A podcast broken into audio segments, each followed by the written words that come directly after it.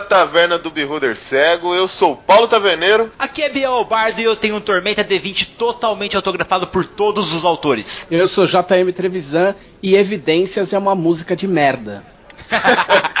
Puxe uma cadeira, compre uma bebida que o papo hoje vai ser sensacional, tormenta e muito mais. Mas isso depois dos e-mails.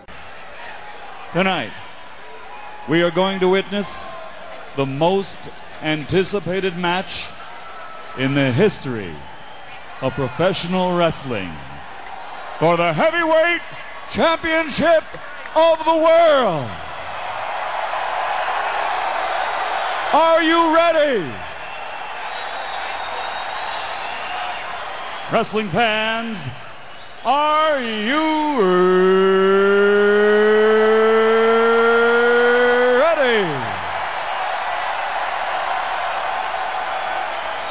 For the thousands in attendance and the millions watching around the world, from the capital city of the United States of America, Washington, D.C. Ladies and gentlemen, uh, let's get ready to rumble! E aí, Bardo, pegou desenhos antigos pra ver essa semana, cara? Não só peguei para ver, como também para adaptar, Taverneiro. Estou adaptando as tartarugas ninjas, cara. Ah, cara, porra, sabe o que, que eu tô adaptando? Que eu quero até depois ver se eu consigo. Não é uma promessa, hein, gente? Mas que eu consigo lançar pros padrinhos aí. Hum. O chicote, cara. Chicote do Thundercat. Nossa, cara, seria legal, velho. Então, eu pensei em adaptar o Lion ou a Espada Justiceira, Taverneiro. Mas eu fui pela minha paixão, cara. Tartarugas Ninjas primeiro, aí eu vou passar os padrinhos e posteriormente aí eu já vou tentar adaptar alguma coisa nova envolvendo o He-Man aí, tipo uma espada de Grayskull, alguma coisa do tipo, cara. Galabanga, maluco. Ô, Não, deixa que eu, falar. eu fiz, eu fiz o, o Rafael, cara, já, e eu coloquei investida Calabanga, cara. Pô, o Rafael nem curte Galabanga. Quem tem que ter os ataques Galabangas Todos é eles o. têm, Taverneiro. É uma parada que tem, que ter- tem que ter, Michelangelo, velho. Não, o Michelangelo é mais forte, velho. Mas e aí, Varda, pro cara que quer entrar ainda no grupo de padrinhos antes de você postar as atualizações e essas adaptações, como que ele faz, Varda? É simples, Taverneiro. É padrim.com.br barra Cego ou picpay.me barra Cego, galera. Vai colocar 10 reais pra nós lá, vai ajudar aqui na Taverna do Beholder Cego, vai ganhar o acesso ao grupo exclusivo dos padrinhos da Taverna do Beholder Cego, que conta com mais de 100 membros. Automaticamente você vai participar de várias mesas. E o Plus, cara, sabe as mesas que nós colocamos aqui, Taverneiro, que é os jogos da taverna, pimpão, tudo bonitinho? Hum. A Gnoma começou na trairagem, velho. É ladino, cara. Ela inventou um podcast dela, que o nome é Cozinha da Gnoma. Taverneiro, é muito simples. Todas as aventuras dos padrinhos, os padrinhos vão gravar e a Gnoma vai subir pra cozinha de- da Gnoma. Então, galera, todas as suas aventuras aqui na taverna serão gravadas aí por vocês mesmos e disponibilizadas no feed da Prix, para que você possa escutar, para que todo mundo possa escutar, você possa mostrar pros seus amigos, ó, cara, aqui minha aventura, ouve aqui, tal, foi massa pra caramba. Já rolou uma aventura de Cthulhu, que seria gatos contra o Cthulhu, cara. Caraca, Frix inventando na surdina, maluco. Ela tá arrumando goblins pra fazer isso pra ela. Cara, eu acho que ela tá chefiando a equipe de goblins, vou falar a verdade, meu taverneiro. Ô, Bardo, você já viu se, se não substituir a nossa Prix, não? Por um Goblin? Não, eu acho que não. Ainda, pelo menos, eu não entrei na cozinha ainda, galera, mas eu só ouço barulhos de dados e risadas vindo lá de dentro da cozinha. Tá pedidos, tá tudo certo. Cuidado, maluco, que ela dorme na sua cama, bicho. Se substituir por um Goblin ali, o bicho vai ficar feio. Vai dar ruim. Ô taverneiro, agora eu vou falar de uma coisa que não tem como dar ruim, cara. E não é TechPix. Não, não, não é TechPix, fiquem tranquilos, galera. É muito melhor que TechPix. Gente, vocês sabem que eu tenho toque absurdo. E, gente, nós estamos com 93 avaliações na iTunes, cara. Tem o Espírito de Porco que foi lá, deram um de avaliação. Não colocaram nem nome porque os caras têm vergonha de colocar o nome, mas beleza. Só que tem lá a galera toda que avaliou nós com 5, 4 estrelas, top demais. Cara, 93 avaliações. Vai lá, cara, instala o iTunes no seu computador, preenche os dados, coloca um cartão de crédito papai ou mãe, você não vai usar ele, velho. É só colocar lá pra você validar a sua conta. Aí você vai na parte da loja, vai colocar em podcasts. Aí ele vai pedir para você se situar, você vai colocar Brasil. Aí vai abrir um monte de podcast famoso, tal, tudo mais. Você vai procurar no campo buscar Taverna do Beholder Cego. Vai abrir a tela ali de assinar, embaixo dela vai estar tá ali avaliar esse podcast. Você vai colocar cinco estrelas, vai deixar uma opinião. Bardo, eu acho muito legal o seu podcast, apesar de você ser mal dublado. Taverneiro, ama suas piadas que não são nem um pouco divertidas. Prix, você é demais. Beijos. Cara, simples. Você viu, Taverneiro? Não doeu nem nada e o cara conseguiu fazer 5 minutos, cara. Até um Goblin faz isso, pai. Então, cara, se até um Goblin faz isso, galera, se você é um Goblin, nada contra você, gostamos de vocês, passa. Então, Goblin vai lá e faz também, maluco. Todo mundo completar esse 100 aqui. Cara, só 7. Vai, vai lá, gente, completa isso, ajuda a gente, pelo amor de Deus. É isso mesmo. Vai lá, galera, ajuda a gente a completar esse 100 aí, é muito importante pra gente. Realmente é importante, cara, porque a gente fica indignado. A gente tem, tipo, milhares de ouvintes aí e, os caras não avaliam a gente, mesmo a gente pedindo. Mas vai aí, avalia lá rapidão, não custa nada e pra gente vai ser uma felicidade. Vamos falar sério, né, Taverneiro? Dia 28 agora, nós vamos completar 3 anos no ar. Fazem 3 anos, 3 fucking years, que nós, toda semana, colocamos um ou até dois podcasts para vocês ouvirem. Toda semana. Nunca faltou na sua semaninha um Beholder Cego. Pô, não custa, cara. Não, não tô pedindo é, pra você matar alguém, cara. É só ir lá e colocar 5 estrelas estrelas para nós e logo depois você vai participar da iniciativa Bardo de matar algumas galeras por aí que eu só precisando eliminar algumas pessoas, mas daí depois. Depois a gente caça, velho. Mas enquanto isso, cara, enquanto você vota lá, você não pode esquecer do nosso evento no dia 25 também, né, Bardo? Com toda certeza, cara. Teremos um evento exclusivo no dia da toalha, que será na Copa Tropa, galera. Vai ter muita mesa lá. Eu tô maluco para mestrar um sistema novo que eu não posso falar ainda. Eu achei que eu ia narrar Terra Devastada, tá vendo? Mas é outro sistema que nós vamos falar num cast futuro aí, que vai ser muito louco também, não é mesmo? É mesmo, Bardo. Vai ter muita coisa legal lá, gente. Vai ter board game para você jogar, vai ter as mesas lá em cima, vai ter Call of Cthulhu, vai ter Tormenta, vai ter D&D quinta edição, então tudo que você quiser jogar vai ter lá, cara. E vai ter os, os board games para você conhecer também, para jogar de graça, Bardo. Além disso, vai ter até um campeonato de videogame lá, cara. Nossa, galera, vocês não podem perder, cara. Vai ter Super Smash Bros. Vem jogar com a gente nas mesas de RPG e depois vão jogar um videogamezinho junto, galera. É, vem jogar com a gente lá na Board Game Box e lá na Culpa Trupa que fica na Rua Santos, 414 no centro aqui de Londrina. Você não pode perder, dia 25, né, Barda? Isso mesmo, galera. E lembrando, o próximo recado, sigam a gente em todas as redes sociais: Instagram, Twitter, Facebook e YouTube. Por que eu tô falando isso? Porque todo domingo agora, exceto esse domingo, Dia das Mães, e no outro vai ser no sábado que vem, que nós iremos narrar a continuação da campanha de Filhos do Éden na Segunda Guerra Mundial, o resgate de Calastiel. Galera, na última mesa, o grupo Miguel simplesmente se rendeu a um demônio fazendo um pacto e todos eles caíram. Todos eles deixaram de ser aqueles anjinhos legais e viraram demônios feiosos ou espíritos que ocupam corpos de criancinhas e correm atrás de pessoas com medo. Cara, sério, eles foram pro lado das trevas mesmo. E automaticamente Miguel já levantou o dedo, falou: Você, você, você, vocês vão partir pra terra pra missão. Ele fez um grupo de extermínio e a próxima mesa será um PVP direto. 5 contra 5, galera. Campo de batalha anjos versus demônios. Quem vencer continuará para enfrentar o time Gabriel ou se unir ao time Gabriel para tentar resgatar Calastiel, o anjo que sabe os segredos de todos os caminhos envolvendo todos os céus e o, algumas passagens do inferno. Caraca, maluco, você não pode perder, cara. Não pode perder. Não esquece que não é esse domingo, porque é dia das mães. É o próximo domingo. Não perde a nossa streaming ao vivo, cara. Não pode perder, né, Bardo? É isso mesmo. E se você perder, shame on you, mas você pode pegar e ver nossas aventuras no YouTube no canal da Taverna do Beholder Cego. Cara, eu posso falar que a última eu perdi e vi no YouTube. Então, é, vale a pena. Cara, não tem vergonha, pode falar isso. Porque a qualidade é a mesma, cara. Entre lá e vê. Mas o legal é você ver lá na hora, porque você fica mandando mensagem pro bardo, o bardo vai ficar lendo lá, vai ficar interagindo com vocês. Então o legal é ver ao vivo. Mas se você não conseguir, também é legal ver a reprise no YouTube.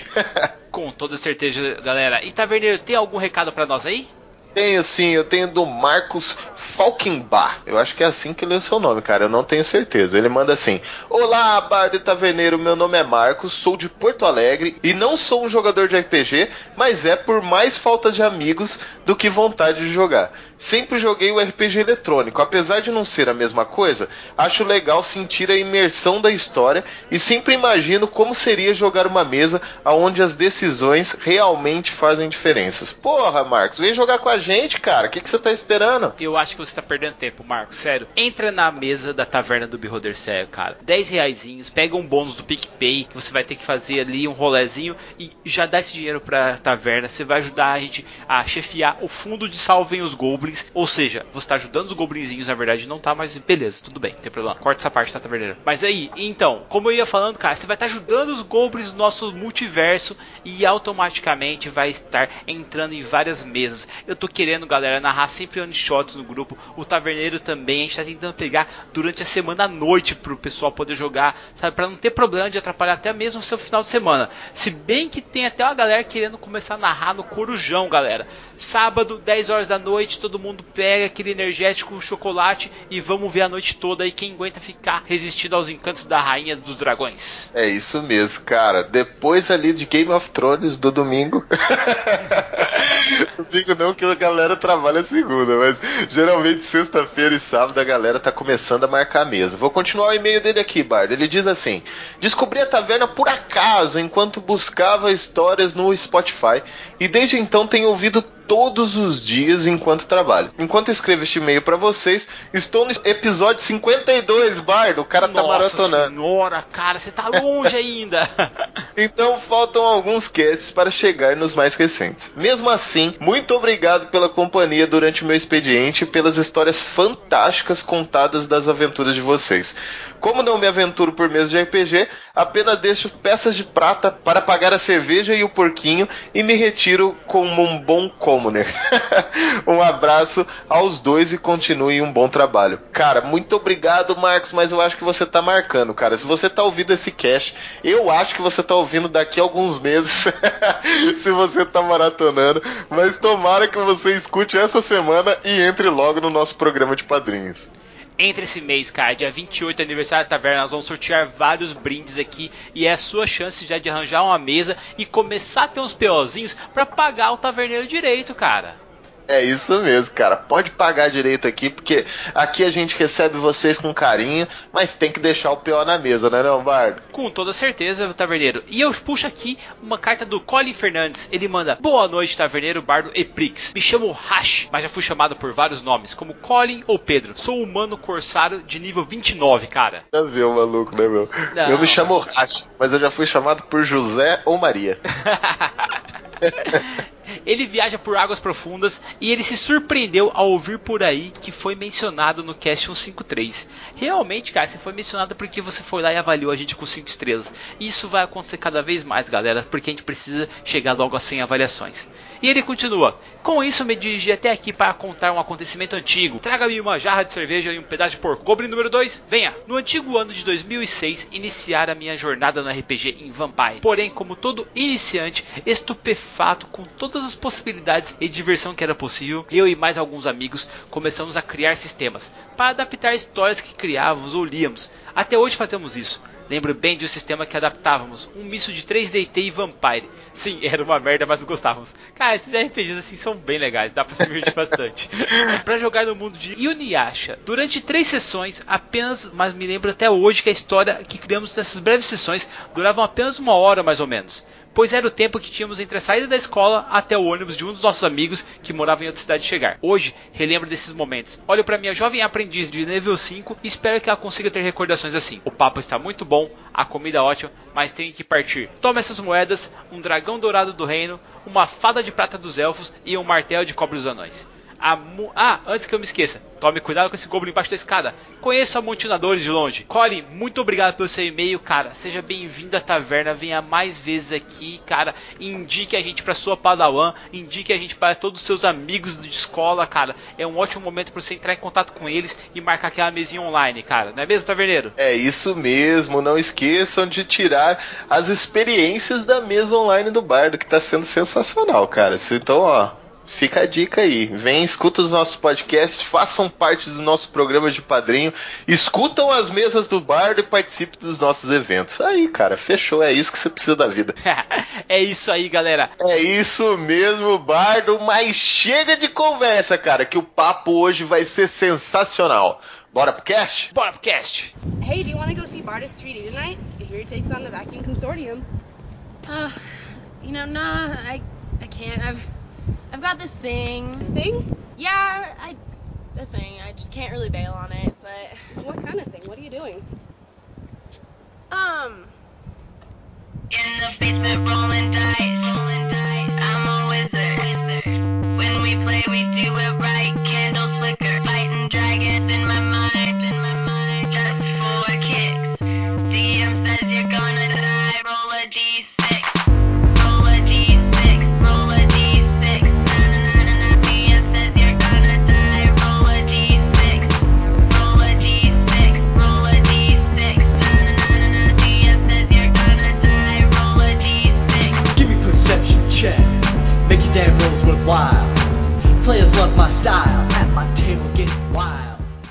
Cara, primeiramente é uma honra estar recebendo o JM Trevisan aqui. Eu já tô com a cabeça explodindo, porque Taverneiro, ele começou jogando com GURPS RPG, cara.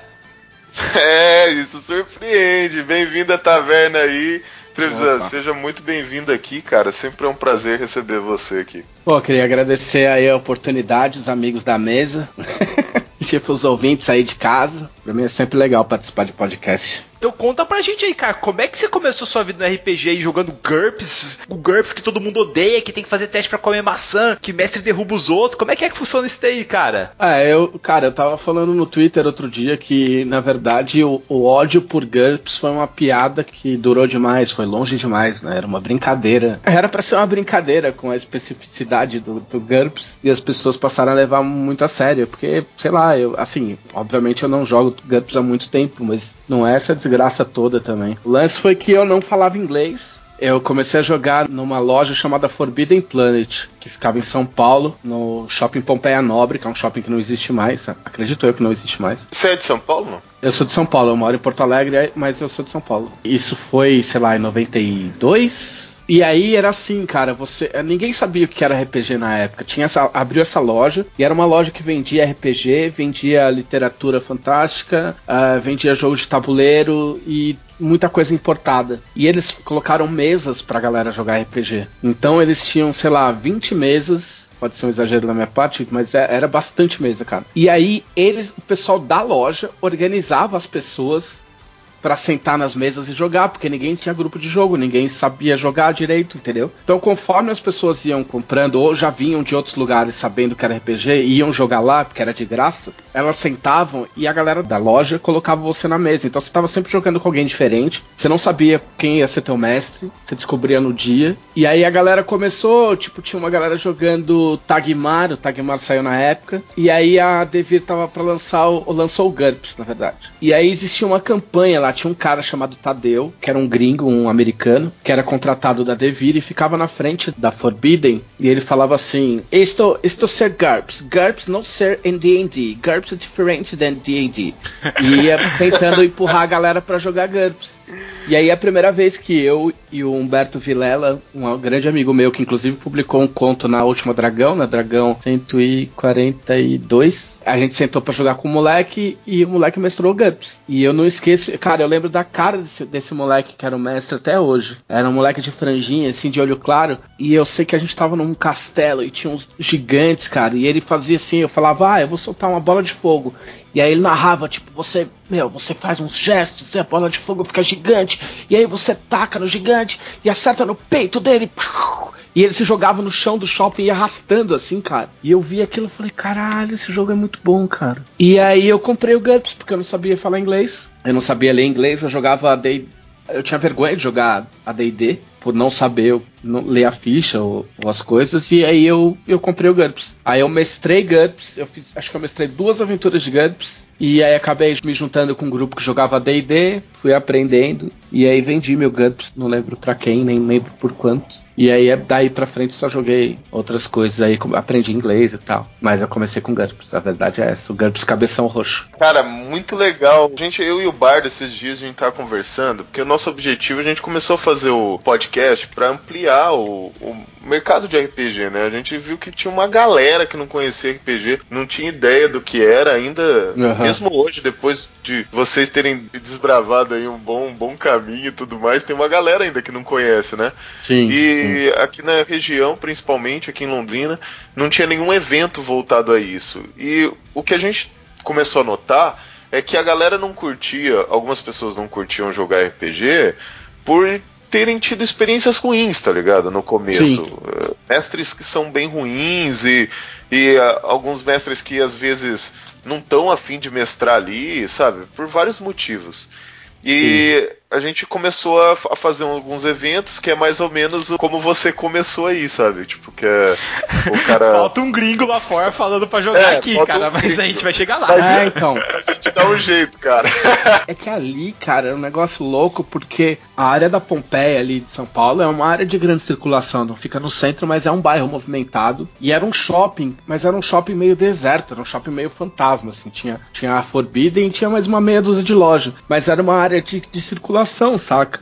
E era um ponto muito central pra você chegar. Eu, na época, morava em Pirituba, que era, cara, ficava de ônibus pelo menos uma meia hora dali, entendeu? Então era um ponto muito central, de grande circulação. Então juntava muita molecada, sabe? Ali foi um, um de, de jogadores de RPG. A maioria dos caras que você parar pra pensar de, do RPG nacional mais velhos, assim, que saíram de São Paulo, saíram de lá, cara. Caraca, é por que, que você foi pro Rio Grande do Sul? Por que, que você tá em Porto Alegre hoje, velho? Assim, geralmente, quando eu converso com editores assim, a galera meio que deveria migrar pra São Paulo, porque parece que São Paulo é a meca de tudo, e eu vejo cada vez mais as editoras saindo de São Paulo, cara. Tipo, vocês no Rio Grande do Sul, o pessoal da Retropunk, da New Order em Curitiba, sabe? Cara, que estranho, tipo, isso aí acontecendo. Você tem alguma coisa pra me falar, cara? Tipo, mudaram porque era melhor, queriam mais sossego? Eu mudei porque minha mulher é gostosa pra caralho e ela morava aqui. Não, na verdade foi empates por isso mesmo. A Camila, ela, ela é de Pelotas, que é, como ela fala, no sul do Rio Grande do Sul. E ela queria mudar pra Porto Alegre e ela me avisou. Ela falou assim: Olha, eu vou mudar pra Porto Alegre. Se você quiser mudar comigo, venha. E na real, eu já vinha pra Porto Alegre de duas a três vezes por ano, porque a Jambô é daqui, né? A Jambu ela começou no, no Rio Grande do Sul. Ela é daqui, sempre foi daqui. É, E aí, cara, teve um monte de, de- de conjunções absurdas de tipo, eu viria pra cá, mas eu só viria se eu morasse perto da editora, perto dos meus amigos, porque eu, eu tenho problemas pra me adaptar. E calhou de ter um apartamento, o Leonel tava saindo daqui pra pra passar um tempo na Alemanha, e ele vagou o apartamento dele, e aí eu tinha que fechar o negócio, e aí eu consegui vir em condições bem, bem ideais pra cá. E aí tô há três anos aqui. Mas eu, assim, eu era um que falava pro Leonel, falava, Leonel, um dia você vai ter que sair de Porto Alegre e mudar pra São Paulo, porque o negócio é aqui, cara. Então, o que você ouviu falar de São Paulo não tá errado, não, cara. São Paulo é o lugar das oportunidades, lugar de contato, entendeu? As coisas acontecem de verdade em São Paulo. A gente vê isso, sabe, diariamente. Fala, cara, pô, É. a gente tem que começar Não, a é um pensar fato. nisso. E Não como tem- foi a trajetória pra você chegar na Jambô, né? Porque você saiu lá de São Paulo, mas você já tinha contato com os caras. Não, eu E- já trabalhava pra Jambô. Vamos melhorar, Taverneiro. Qual que foi a trajetória do Trevisan que comprou o GURPS, cabeça roxa ali, e, cara, você virou editor da maior revista e do maior sistema de RPG do país? Como é que foi tudo isso, cara? Cara, então, foi isso. Eu comecei a jogar lá. ah, eu fazia aula de quadrinhos no, do Sesc Pompeia, que fica do lado. fica- Fica do lado de onde era esse shopping. E aí eu fazia aula de quadrinhos no sábado de manhã, saía de lá, almoçava numa pastelaria em frente do estádio do Palmeiras e ia jogar RPG na Forbidden. Eu tinha um fãzinho chamado Zine Insano, com o Greg Tocchini, an- antigo Evandro Gregório. A gente tava na segunda edição, primeira ou segunda edição. Eu lia Dragão, comprava Dragão e tinha uma história em quadrinhos lá, que era o Hacker. E eu achava uma merda o Hacker. E aí o Greg desenhava muito. Eu descobri que o Caçaro frequentava a Forbidden Planet. E aí eu peguei o Greg pelo braço, peguei um fanzine no outro, procurei o Caçaro, falei assim, oi, tudo bem? Você que é o editor da Dragão Brasil, né? Ele falou, sou. Eu falei, então, esse quadrinho que você tá publicando é uma puta numa bosta. Sério mesmo? Sim. Falei, esse quadrinho que você tá publicando é uma merda. E a gente faz bem melhor. Você não quer ver nosso fanzine e, e contratar a gente pra fazer história em quadrinhos? Aí ele olhou o fanzine e ele falou, tá bom, pode fazer uma história. e aí a gente foi e fez uma história que chamava Who Wants to Live Forever, porque na época eu não sabia inventar nome, então eu roubava nome de música, e era uma história idiotíssima de vampiro. É, um roteiro bem besta de quatro páginas, com um desenho legal do Greg. E aí o desenho foi publicado. O quadrinho foi publicado, a gente começou a fazer quadrinho, aí eu contei pro Caçaro que eu escrevia contos, eu escrevi o Paladino e a Latra, saiu numa só aventuras. E aí depois eu comecei a fazer matéria. Acho que a primeira matéria que eu fiz talvez tenha sido uma resenha de Dragonlance. E aí fui ficando, cara. Eu trabalhava num ramo que não existe mais, era um birô de gráfica. Eu e fazia faculdade, fazia faculdade de publicidade. Aí deu uns rolos na empresa lá. Eu saí. Eu pagava a minha faculdade na época com o dinheiro do trabalho. Eu saí do trabalho e aí pedi pro meu pai se eu podia deixar de procurar outro emprego pra ficar fazendo texto pra Dragão Brasil. E ele topou. Nessa parte da história eu, eu gosto muito de lembrar que assim, eu cresci numa família que foi pobre, mas que quando eu virei gente, ela já era classe média e passou de classe média para classe média alta. Então, eu tive e tenho todos os amparos.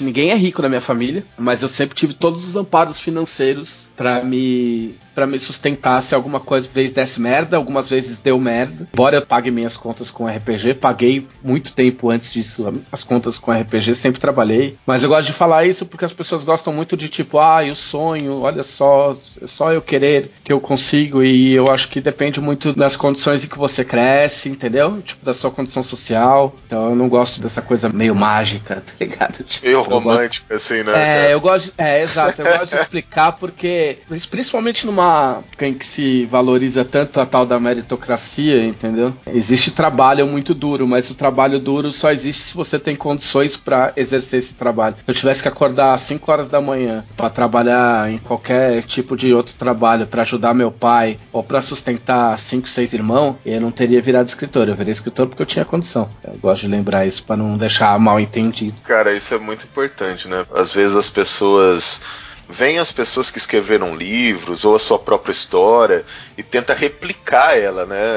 Acham Ah, que é só O cara encara aquele negócio como, não, eu vou conseguir, eu vou conseguir e tal. E o cara acaba se enfiando num monte de dívida, velho. Não é assim que funciona, né, cara? Não, é que às vezes consegue mesmo. tá ligado? É, tem que encarar como vou conseguir, mas é importante entender que cada história é uma história, sabe? Tipo, você não consegue replicar histórias de outras pessoas. A história é dele, a história é do outro cara. A sua história vai ser a sua história. Se você quiser, se você tiver oportunidade, é, se for o momento certo, você tem que investir mesmo pra você evoluir e tudo mais. Mas é a sua história, sabe? Não repliquem as histórias das outras pessoas, porque Não, e também não não, se sentir você. mal, tá ligado? Por, porque as coisas demoram, ou porque o cara não consegue, entendeu? Tipo assim, você não pode comparar um, um- um cara, uma pessoa que cresce em, em condições piores com a minha com a minha história, entendeu? Tipo, sem querer entrar, entrar tanto nesse assunto, porque é, é meio sério, né? Tipo, tem uma cantora nova que eu gosto, que eu não sei nem se eu pronuncio o nome, pronunciar o nome dela, porque eu nunca vi o nome dela sendo pronunciado, mas ela chama Billie Eilish. É uma minazinha, ela tem, cara, ela tem 17 anos. Eu fiquei chocado porque ela tem 17 anos e eu acho a música dela incrível e eu acho que ela faz música de adulto. E ela é branca, ela tem o olho claro, tipo zumbi. E aí eu fiquei pensando, falei, porra, eu gosto pra caralho, continuo gostando, acho que a mina faz um trampo do cacete, mas eu tenho certeza que ela cresceu em condições legais, entendeu? E aí eu fui ver um mini documentário sobre a mina e aí foi, é isso, tá ligado? Tipo, a família tinha uma grana, uma família de músicos, tinha uma grana no sentido de que não era uma família pobre, era uma família bem estabelecida. E aí criou os filhos é, vi- é, via homeschooling, né? Tipo, ensinando em casa. Então, é, botaram a menina em escola de dança desde cedo, a menina canta desde cedo, a menina estuda violão desde cedo. Então, a, a pessoa teve condições pra ser cultivada pra ser artista, saca? Sim. E eu acho que se a gente tivesse condições de cultivar pessoas em todos os estratos da sociedade, entendeu? Se o moleque que mora no- numa comunidade, a menina que mora numa comunidade tivesse essa condição, fosse criada criada nesse jeito, tipo assim, olha, você não vai precisar se preocupar. Entendeu? Você só precisa ser criativo, cara. Você só precisa criar. Pô, porra, todo mundo. Não vou falar que todo mundo consegue, mas. Nós teríamos bem mais material e bem mais É, a escritores, cara, porcentagem nesse, de chance quesito. do raio cair duas, três, quatro vezes no mesmo mesmo lugar aumenta 500 vezes, Uhum. entendeu? Sim, com toda certeza, concordo plenamente. Mas e aí? Você teve a condição, mas me fala, você trilhou esse caminho como? Você chegou pro Caçaro, mostrou, publicou a primeira vez, começou a escrever os seus contos. E eu sei que, assim, pelo que eu sei, você também é um dos donos do Tormenta. Sim. Vocês sentaram junto numa mesa jogando RPG e falaram, cara, vamos criar esse rolê aqui? Eu, como é que foi? Não, eu não sei, eu não sei de onde surgiu e por que as pessoas, porque eu dei uma entrevista esses dias e, e é a mesma coisa, tipo, não sei de onde tiraram que a gente jogava e transformou o mundo de jogo, porque normalmente essas coisas não dão certo. Ah, é? É, não. O que aconteceu foi que a Dragão existia, entrei na Dragão em 94, e aí a Dragão tinha matérias, e as matérias eram escritas em mundos genéricos, entendeu? Tipo, cada um escrevia, tinha lá colaborador, tinha gente, e as matérias não tinham relação uma com a outra, como se fosse cada matéria fizesse parte de um mundo. O Mestre Arsenal, por exemplo, sim, para me contradizer, o Mestre Arsenal foi o primeiro vilão da primeira aventura que o Caçaro mestrou na vida. Entendeu? Que era um colecionador de armas e tal. É engraçado, quando a gente conversou com ele, ele falou, cara, era um cara que tinha todas as armas mágicas do mundo, por isso que ele era o mestre arsenal. É. Eu falei, cara, é tão evidente, tipo, porra, faz, tá, tá aí, né, na cara.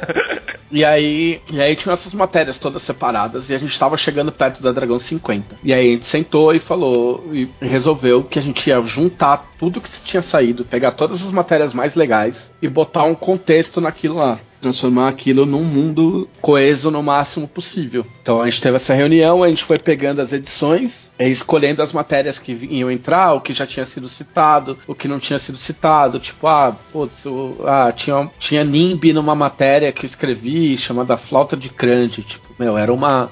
Era uma frase solta, aleatória, que eu joguei no meio do texto, porque sim. Então, tipo, ah, foi citado o Deus do Caos aqui, então se tiver um, vamos ter um Deus do Caos e vai ser esse cara aqui, entendeu? Então a gente foi juntando, juntando e aí transformando naquele suplemento. A gente criou, aí a Tormenta sim veio do nada. A Tormenta foi uma criação misturada, foi era numa parte baseada numa história que eu queria escrever. Eu, eu cheguei a escrever um parágrafos, era para ser um- uma história em quadrinhos, chamava A Tempestade e a história era um cara e um, um oficial veterano e um oficial mais novo cavalgando e aí eles estavam conversando e aí o oficial mais velho olhava pra frente e mandava o, o, o moleque voltar, falou assim, meu, volta pra cidade e avisa todo mundo que a tempestade tá chegando. E aí, no caso, era uma, aí era uma tempestade de demônios que acontecia de 100 em 100 anos. E aí, quando a gente sentou pra conversar, e acho que o Caçaro deu a ideia dos seres insetoides, a gente chegou no lance de ser tudo vermelho, de ter tempestade de sangue, etc. E aí a gente formou mais ou menos o que era a tormenta. Mas o mundo de Tormenta tinha- tem algumas coisas assim que chamam a atenção. Por exemplo, a Aliança Negra. Eu sei que foi você que criou o Troll, não foi? É, o Thor Iron Fist fui eu que criei. Eu criei a Aliança Negra inteira, na verdade. Isso. E da onde que veio essa ideia, cara? Porque eu, quando li a primeira vez,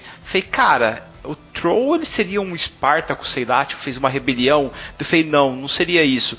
Porra, ele parece muito o Troll. Só que o Troll foi lançado bem antes do Troll. E, cara, eu falei, pô, mas da onde será que tava no ar a ideia e o televisão pegou isso daí? Porque ele reúne e ele reúne de uma forma Gengis Khan, sabe? Tipo, de ir lá e conquistando e tal. E fala, galera, segue o meu Hammer, no caso, segue o meu machado que eu sei o rolê, sabe?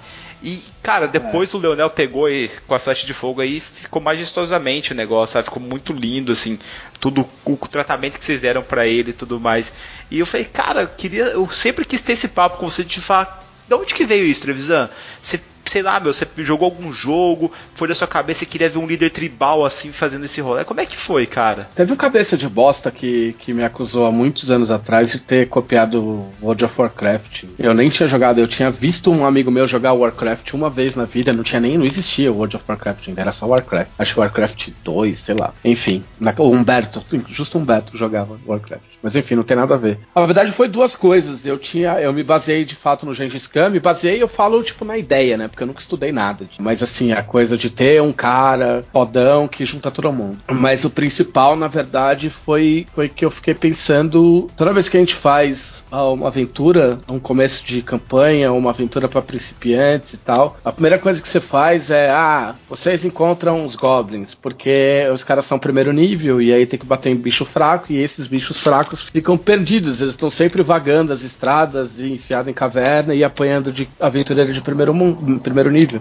E aí eu fiquei pensando, falei assim, ah, o que ia acontecer se um cara, se um monstro desse fosse predestinado e aparecesse e organizasse todo mundo? O cara fosse tão foda que ele consegue juntar todos os goblinoides numa bandeira só e essa galera conseguisse revidar. A ideia era essa. O que aconteceria se esses monstros fraquinhos se tornassem fortes o suficiente para poder revidar contra a humanidade? Troll, ele, sei lá, na minha opinião, pelo todo o caminho que eu acompanhei da Dragão Brasil e tudo mais, as coisas, ele era predestinado, beleza, a gente sabe disso tudo mais. Só que poderia ser qualquer outro cara, mas ele teve a iniciativa de fazer isso, não foi? Tipo, ele foi atrás de fazer a própria lenda dele, ele foi atrás de ser o cara da profecia, ou não? Isso sempre ficou em aberto, cara. Eu gosto de deixar em aberto, na real. Uhum. Entendeu? Porque existia toda uma conversa até entre a gente de tipo, pô, agora as pessoas não vão lembrar mais porque já passou um tempo, mas demorou muito tempo entre desde que a gente contou que era Aliança Negra até Califórnia cair, por exemplo. Foram alguns anos até que a gente decidisse derrubar a Califórnia, entendeu? E aí depois da queda de Califórnia, antes da queda de Califórnia, a gente sempre dizia: se Califórnia cair, fudeu. Se Califórnia cair, o Thor vai invadir o reinado. E aí como é que vai ser? E aí o Thor derruba a Califórnia e para. E aí existe até uma controvérsia entre a gente, assim, porque eu gostava dele parado, porque na minha cabeça existia o conflito entre é o avanço e tento conquistar mais, ou eu tomo conta do que eu já conquistei. Tipo, eu tenho o meu povo aqui. Essas raças não tinham direito nem a viver. E hoje eles têm, um continente inteiro construído. Então, quer dizer, eu arrisco tudo isso, tipo, sabe, diluindo a minha força, ou eu tomo conta do que já é meu, entendeu? Então existe conflito aí. Isso é uma ideia que teve desde o princípio. Eu, eu acho isso muito massa, É. sabe? O modo. Porque assim, o, o ser humano, ele é um ser muito imediatista, cara. A gente tem que fazer tudo que a gente pode, porque nós vamos morrer ali na frente, sabe? A gente não é um povo centenário, a gente não é um povo milenar que vai conseguir sobreviver meu, um monte de tempo. Então a gente tem que fazer isso. E os goblins são ainda mais acelerados do que a gente. Eles têm que. Cara, é, tipo assim, eles têm que brilhar muito porque eles vão se apagar muito rápido, chama deles. E aí, Sim. quando eu vi isso no Flash de Fogo que eu li e tal, retratado, eu falei, caraca, mano, ficou muito legal isso. E sei lá, tipo, eu sei, foi o Leonel que escreveu, mas tem muito da pegada do seu ponto de vista aquilo ali, não tem? Tem, cara, tem porque o Leonel é um cara muito incrível. O Leonel ele é- tem um respeito com as coisas que a gente cria, que vem desde da trilogia Tormenta, assim. É, o Leonel ele tem um talento muito foda que ele, consegue pegar o que você pensa, fazer melhor o que você pensava e adicionar coisas legais que saíram da cabeça dele. Então ele normalmente escreve os nossos personagens melhor do que a gente. ele fez isso com todos os personagens meus que ele pegou na, na trilogia Tormenta e fez isso absurdamente com o Thor Iron Fist. Existiu por um curtíssimo período, cogitou-se a ideia de que eu pudesse escrever a Flecha de Fogo e ainda bem que não deu certo. É, mas eu cheguei a escrever, sei lá, meio um quinto de um capítulo. E o Leonel, quando ele escrevia os livros e tudo, ele chegou a, a conversar com vocês da equipe, falando: pô, eu tô com ideia de fazer isso aqui. O que, que vocês acham e tal? Ou É, é que, que- é que, na verdade, é, eu não sei as pessoas em geral acham que são feitos os livros, mas não é a gente fala, olha, escreve sobre isso e aparece aqui daqui seis meses com o livro pronto. Na verdade, na época da Flecha de Fogo, a gente meio que resolveu o que a gente queria de plot principal, que era mostrar a origem da tormenta, e aí ele desenvolveu em cima disso. No Flecha de Fogo, a gente conversou mais todo mundo. Então o que acontece é, a gente decide em conjunto o que o cenário precisa, no que, que a gente vai trabalhar, para onde vai o cenário, entendeu? O que isso vai afetar, se isso vai afetar o resto, se não vai afetar o resto, se é hora de fazer algo assim. Então tem todas essas decisões estratégicas no primeiro nível. Depois disso, é feito um resumo. Quem vai escrever o livro, o romance, faz um resumo gigante de tudo que vai acontecer no livro. Tipo, contando a história inteira. Tipo, personagens são esses, e aí no começo o personagem vai estar num castelo. Aí ele vai no castelo e destrói o castelo. Aí depois ele encontra a família dele, mas a família dele. E vai indo até terminar. Aí a gente avalia esse resumo, a gente sugere mudanças durante essa fase. Tipo, ah não, esse personagem não pode ser um, um troglodita com gigantismo, porque a gente tem o troglodita anão, fica meio redundante, então vamos mudar, muda pra um minotauro, entendeu? Ou, ah, essa parte em que ele mata um coelhinho não é legal, porque matar coelho não é legal, muda pra uma barata que ninguém gosta de barato. E aí as alterações, a maior parte das alterações são feitas nessa fase, não na fase que o cara tá escrevendo o livro. Quando o cara tá escrevendo o livro, aí é mais o escritor e o editor. Então, ah, no caso do da Joia da Alma, foi a Karen e o Guilherme, o Guilherme editou. No caso da Flecha, fui eu e o Leonel. Aí é uma coisa do editor. Aí tem coisas que você lê e você fala, olha, o tom não tá legal aqui, ah, essa fala não tá legal. E se essa parte do capítulo talvez pudesse ir pro começo do capítulo e não pro final, ou talvez a gente tivesse que cortar esse capítulo inteiro, e aí tem, vai tendo esses ajustes finos durante a edição. Mas o grosso mesmo é antes. Mano, por algum momento você virou pro Leonel e falou: Porra, Leonel, para de escrever essa Bíblia, cara. Porque os livros do Leonel é três palmos de grossura. Ah, né, não, porque. essa- Ficou sensacional, né, meu? Eu não tô, não tô falando esse, esse mérito. Não, mas tô esse, esse BO é aí, grandão. esse BO aí é de quem vai pagar pra imprimir, não é meu. Então por mim foda-se, por mim pode escrever. Não, na, na verdade, assim, se, falando sério, se a gente percebe que o, que o ritmo é arrastado, aí tem que diminuir mesmo. Não foi o caso, nunca foi o caso, mas percebe que tá sobrando, tem que. Eu sei que vocês são profissionais acima de tudo, porque caramba, cara, o que tem de publicação de vocês, tem a revista, tem as obras e tudo mais, e o nome que vocês têm, vocês fizeram por merecer. Mas eu chegou num ponto assim, tipo, que eu sei que vocês também são amigos.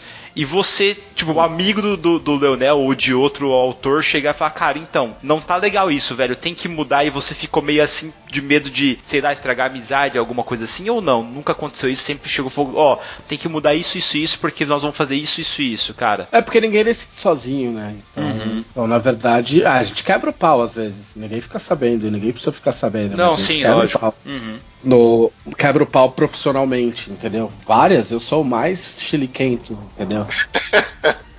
Ah, mas chili quente é. bom, né, cara? Tipo, querendo ou não, tá dando certo, né? É, tipo, numa questão de opinar, tipo assim, às vezes alguém fala, alguém fala, tipo, ah, olha, a gente vai pintar o sapato do LED de azul. Eu falo, não, cara, azul não dá, azul é uma cor de merda, esse sapato vai ficar uma bosta, depois vou ter que aguentar 20 anos de pessoas fazendo Falando. cosplay com esse sapato azul. Vamos colocar um sapato verde, que é mais foda, Palmeiras. E aí, tipo, não, o cara falava um sapato azul. Eu falei, puta que pariu, mas sapato. Sacou? E fica Uhum. nesses leve trás. E aí, e hoje em dia é, é muito tranquilo, porque a gente tem. No último caso, a gente tem votação, entendeu? Então, assim, quem perdeu, tipo, engole o choro. mas, mas a gente sabe, cara, a gente sabe que. é, normalmente a gente entra num consenso, porque a gente sabe que é pro melhor do cenário, saca? Uhum. E todo mundo leva a opinião de todo mundo a sério, todo mundo escuta todo mundo. Tem sido bem, bem, bem tranquilo, porque as discussões são, são mais para ajustes finos, assim, saca? Mas tá todo mundo bem focado, assim. É, porque tem que ser, tipo, tem um momento, né? Se A gente. Vocês sabem quando um cara tá falando a real, eu ali na própria equipe, com o tempo que vocês trabalham junto e mesmo com o grau de profissionalismo que vocês têm, chega um momento que vocês já sabem também quando um tá exagerando, o outro tá exagerando, um olha pro outro e já sabe o- os pontos, né? Mas é porque quando. nenhuma decisão é feita na hora, entendeu? Normalmente a gente conversa uma vez, conversa duas vezes, conversa três vezes, aí dá um tempo, deixa o negócio. Já aconteceu um bilhão de vezes de eu xingar o, o- o- o Guilherme profissionalmente. É, inclusive é, é muito comum, por exemplo, eu tá quebrando o palco Guilherme no chat da gente, né? Dos, dos criadores de Tormenta, tipo, xingando, entendeu? Porque eu acho a ideia uma merda. E na outra, numa outra janela, tipo, tá eu, sei lá, eu, a, Ka a, Karen o, e o Guilherme e a Camila combinando, ô, vamos, vamos jantar hoje? Tipo, qual restaurante que a gente vai e tal, não sei o que, super de boa. Entendeu? Porque é, é Pô, que 100% você consegue separar separado. Uhum. Não, não tem como, cara. Não tem como você trabalhar com quatro, cinco caras se você não souber separar as coisas e você não tiver. E se você não tiver noção que você tem que abrir concessões. Uhum. Se eu quiser um negócio que só eu mando, eu crio outro negócio. Sim. Eu crio outro mundo, crio outros personagens, crio outro mangá, entendeu? Enquanto eu fizer uma coisa em que o sucesso o- o- não se deve só a mim, se deve a todo mundo que trabalhou. Tudo é dividido, entendeu? Tipo, o que a gente ganha e o risco. Então, tenho que acatar decisões, eu tenho que entender a opinião dos outros. Não existe outro jeito de trabalhar, por isso que a gente tá há 20 anos junto. Uhum. E quando foi nesses 20 anos agora que vocês sentaram aqui, lógico que foi próximo, mas que vocês falaram, meu, a gente vai ter que fazer alguma coisa diferente em Tormenta, assim. Quando foi que vocês decidiram essa Tormenta 20? Cara, a gente nunca foi muito amigo de planejamento, mas já faz uns anos a gente resolveu planejar as coisas. Então, tipo assim, eu tô bem orgulhoso que, cara, 98% do que tá sendo visto hoje foi planejado há dois anos atrás. Porra, que animal, cara. Assim, o romance do Leonel faz parte de uma cadeia de acontecimentos que foi planejada há dois anos. Ele tá sendo posto em prática agora e não acabou de ser posto em prática ainda. Uhum. Entendeu? Então a gente teve essa ideia lá atrás, a gente sabia que a gente ia ter que fazer. Lógico, né? é, Saber que a gente vai ter que fazer alguma coisa com Tormenta é uma coisa. Chegar à conclusão de que é um novo sistema com regras novas e tudo mais é outro. Então foi um processo. Mas já vem sendo planejado há bastante tempo. Mas o que, o que foi, assim? Tava na hora de mudar? O que, que- o que, que aconteceu que vocês resolveram desenvolver um, um novo projeto pra Tormenta, assim, e não continuar com os suprimentos que vocês estavam lançando, que tava fazendo sucesso, né? Sim. Cara, é porque o RPG, como qualquer outro ramo, ele se, ele se renova, né? Sim. Entendeu? Então tem muita coisa, tipo, o D&D mudou, o Pathfinder mudou. entendeu? Inclusive tem até uma brincadeira, uma brincadeira que é até pública, não tem problema de falar, porque até saiu na Dragão. Mas o Caçaro era, era contrário a mudar. Totalmente. Ele falou pra gente, pô, um cara, eu- é meu filho, velho, que vocês estão querendo mudar a cara dele. É, entendeu? Tipo assim, a gente teve discussões profissionais homéricas e de horas tentando convencer o Caçaro de que era uma boa mudar as regras, e ele falava, não, não vamos mudar, é uma furada, a gente tem um monte de suplemento, e a gente falava, mas Caçaro, mas tipo, de repente tá na hora. E ele, não, olha o Pathfinder aí, Pathfinder existe há quanto tempo, nunca mudou, nunca mexeram, nunca mudou, Pathfinder, Pathfinder, Pathfinder. Aí chega um dia ele entra rindo no Skype e fala, ah, me fudi, saiu, vai sair do Pathfinder 2.0. E aí que ele falou, não, beleza, vocês estão certos mesmo, então vamos aí, entendeu? Então é isso, cara, a gente mudou também, as ideias que a gente tem são diferentes, é uma marca importante, os, os 20 anos, não só como comemoração, mas como marketing também, é um, é um momento muito bom de se promover algo novo. Tiragem do livro, do livro atual também tá, praticamente acabou, então a gente teria que reimprimir, e aí se você reimprime, mas você não pode reimprimir menos de 2 mil, 3 mil, entendeu? E aí eu vou ficar, eu não posso mudar enquanto eu tiver 3 mil livros para vender, entendeu? Sim. Então foi essa conjunção de fatores, deu tudo meio, meio certo, tudo meio, meio encaixado. E aí, já que a gente ia ter que reimprimir, o livro que se tem hoje, ele ainda é uma variação de, de coisas e de textos que vem desde 2005, entendeu? Então, tipo, tava na hora de, de zerar o cronômetro. Hoje também é mais difícil para um, um principiante entrar em Tormenta, causa muita dúvida, o cara não sabe por onde começar, o que eu começo a ler o que, que eu faço, entendeu? Então a gente tem um livro básico novo, tipo, zera tudo. Cara, assim, não zera tudo, não vai ter um reboot. Mas assim, é, facilita para você indicar, você fala, não, cara, pega esse livro, esse livro tem tudo que você precisa, e você começando daqui pra frente, tá tudo certo, você vai entender tudo que vier. Entendeu? Do que ter uma carga de 20 anos de produtos lançados em que o cara tá meio bambo, meio perdido no que tá rolando. Ô Trevisan, geralmente o fã antigo, aquele cara meio chatão, chegava e falava, pô, Tormenta tem muito coisa a ver com mangá, com anime e tal. Vocês acham que com essa repaginada aí do Tormenta 20, vocês vão mudar ou vão reafirmar esse lado? Eu, particularmente, sempre gostei de Tormenta por causa disso, sabe? Dos traços de mangá. É, o pessoal fala, ah, não, não sei que NL, ah, não, não sei que Tem olho muito japonês, sei que sei. Eu sempre adorei essa parte. Vocês pretendem mudar isso, cara, ou não? Como é que é? Cara, o estilo visual é uma mescla, na real. Eu não gosto, não posso falar muito, mas Ah, sim. a capa da Dragão Brasil de abril, ela é muito retrato do que deve ser ah, o visual de Tormenta daqui pra frente. Uhum. Eu acho que é um, é um bom indicativo, vamos dizer assim, do que, do que a gente vai fazer. Vocês, muito provavelmente, vocês já fizeram vários betas aí, né? Pra testar e tudo mais. Como é que eles estão indo? Estão indo muito bem? Vocês estão curtindo? Isso é segredo ainda.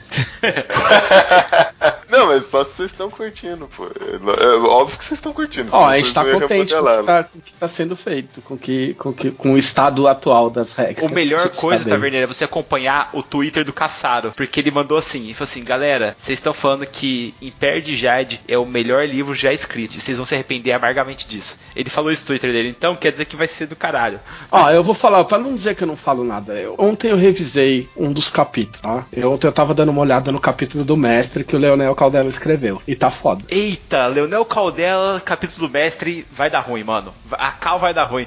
Certeza que vai ser é, o papo de jogadores contra mestre, porque tem muito mais jogador do que mestre e nós temos que matar todo mundo.